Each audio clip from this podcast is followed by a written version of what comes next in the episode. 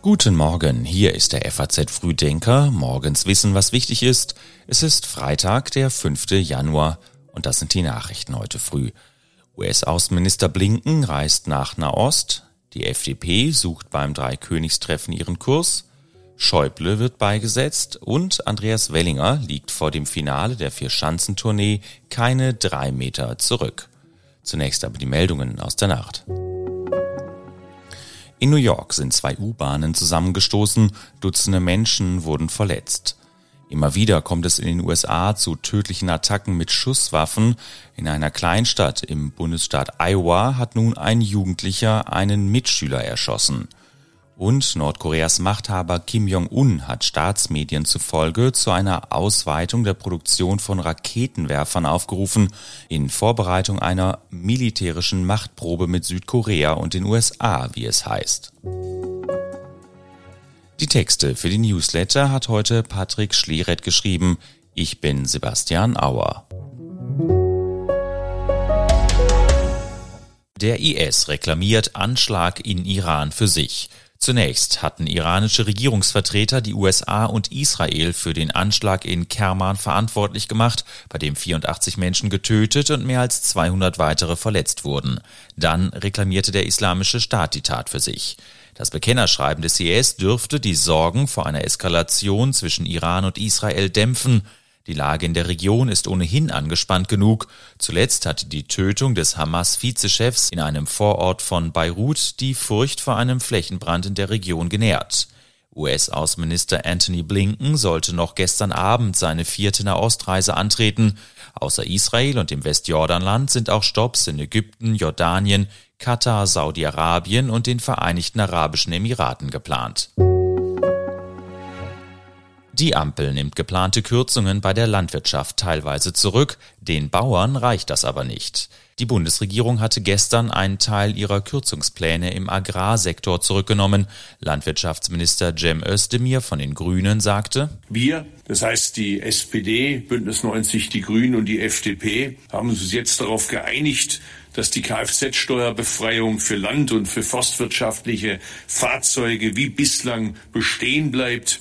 Die Agrardieselbeihilfe wird über mehrere Jahre abgeschmolzen. Erst von 2026 an gibt es keine Subventionen mehr. Wirtschaftsminister Robert Habeck sprach von einem guten und fairen Weg. Der Deutsche Bauernverband hingegen ist nicht zufrieden. Bernhard Krüsken, Generalsekretär, sagte, Das ist sicherlich ein erster Schritt in die richtige Richtung, aber es ist keine Lösung. Denn die Größenordnung ist nach wie vor so, dass sie natürlich Landwirtschaft eklatant benachteiligt und vor allen Dingen uns auch im europäischen Wettbewerb deutlich zurückwerfen würde. An der von Montag angeplanten Aktionswoche mit bundesweiten Protesten will der Bauernverband festhalten. Mit den Einschnitten bei der Landwirtschaft wollte die Ampel ursprünglich eine Haushaltslücke von 17 Milliarden Euro schließen. Die nun vereinbarten Änderungen vermindern die Entlastungen für den Etat. Kompensieren lässt sich diese Lücke nach Angaben der Regierung durch höhere Einnahmen aus der Offshore-Windkraftausschreibung und anderweitiger Einsparungen des Agrarministeriums. Die Liberalen fühlen sich nicht wohl in der Ampel und kämpfen beim Dreikönigstreffen um eine gemeinsame Linie. Als Ausdruck der Verantwortung für Deutschland wertete FDP-Chef Lindner das Ergebnis der Mitgliederbefragung über einen Verbleib in der Ampel. Denkbar knapp war es gewesen, 48 Prozent waren gegen den Verbleib. Beim traditionellen Dreikönigstreffen der Partei morgen in Stuttgart wird es auch darum gehen, die Bedenkenträger mitzunehmen. FDP-Vize Wolfgang Kubicki sagte nach der Entscheidung im Deutschlandfunk, die Ampel muss insgesamt besser werden und die FDP muss in der Ampel besser und sichtbarer werden. Das ist ja auch das, was die Kritiker, diejenigen, die den Ausstieg wollten, eigentlich erreichen wollten. Und das ist ein Appell nicht nur an die Freien Demokraten, sondern alle Koalitionspartner. Bei den Landtagswahlen im September in Sachsen, Thüringen und Brandenburg drohen deutliche Dämpfer. Bei der Europawahl im Juni wollen die Liberalen mit Marie-Agnes Strack-Zimmermann als Spitzenkandidatin punkten, die sich mit ihrer Unterstützung für die Ukraine profiliert hat. Zum Auftakt ihrer dreitägigen Klausur im oberbayerischen Kloster Sion starten morgen die CSU-Abgeordneten ins neue Jahr. Auch EU-Kommissionspräsidentin Ursula von der Leyen wird dort erwartet. Nach dem Bündnis Sarah Wagenknecht könnte eine zweite neue Formation in diesem Jahr das Parteiengefüge durcheinanderwirbeln und der AfD Konkurrenz machen. Der frühere Verfassungsschutzpräsident Hans-Georg Maaßen plant die Gründung einer Partei mit dem Namen Werteunion. Sie könnte bereits bei den drei Landtagswahlen in Ostdeutschland antreten, so Maaßen gegenüber der dpa. Einen Verein mit dem Namen Werteunion gibt es schon, vor allem CDU und CSU-Mitglieder gehören ihm an, eine anerkannte Parteigruppierung ist er jedoch nicht. Maaßen ist seit einem Jahr der Vorsitzende der Werteunion, CDU-Mitglied ist er auch, derzeit läuft ein Ausschlussverfahren gegen ihn. Er war Bundesinnenminister, Bundesfinanzminister, Unionsfraktionschef, Parteivorsitzender der CDU und Präsident des Deutschen Bundestags. Wolfgang Schäuble gehörte zu den einflussreichsten Politikern der vergangenen Jahrzehnte. Am zweiten Weihnachtsfeiertag war der CDU-Politiker im Alter von 81 Jahren gestorben. Heute werden Spitzenpolitiker und Angehörige in seiner Heimatregion im badischen Offenburg Abschied von Schäuble nehmen. Beim Trauergottesdienst in der evangelischen Stadtkirche sollen unter anderem der CDU-Bundesvorsitzende Merz und Baden-Württembergs Ministerpräsident Kretschmann sprechen. Nach dem Gottesdienst ist vor der Kirche eine militärische Ehrung geplant. Der vom Bundespräsident Frank-Walter Steinmeier angeordnete Trauerstaatsakt soll dann am 22. Januar im Plenarsaal des Bundestags stattfinden.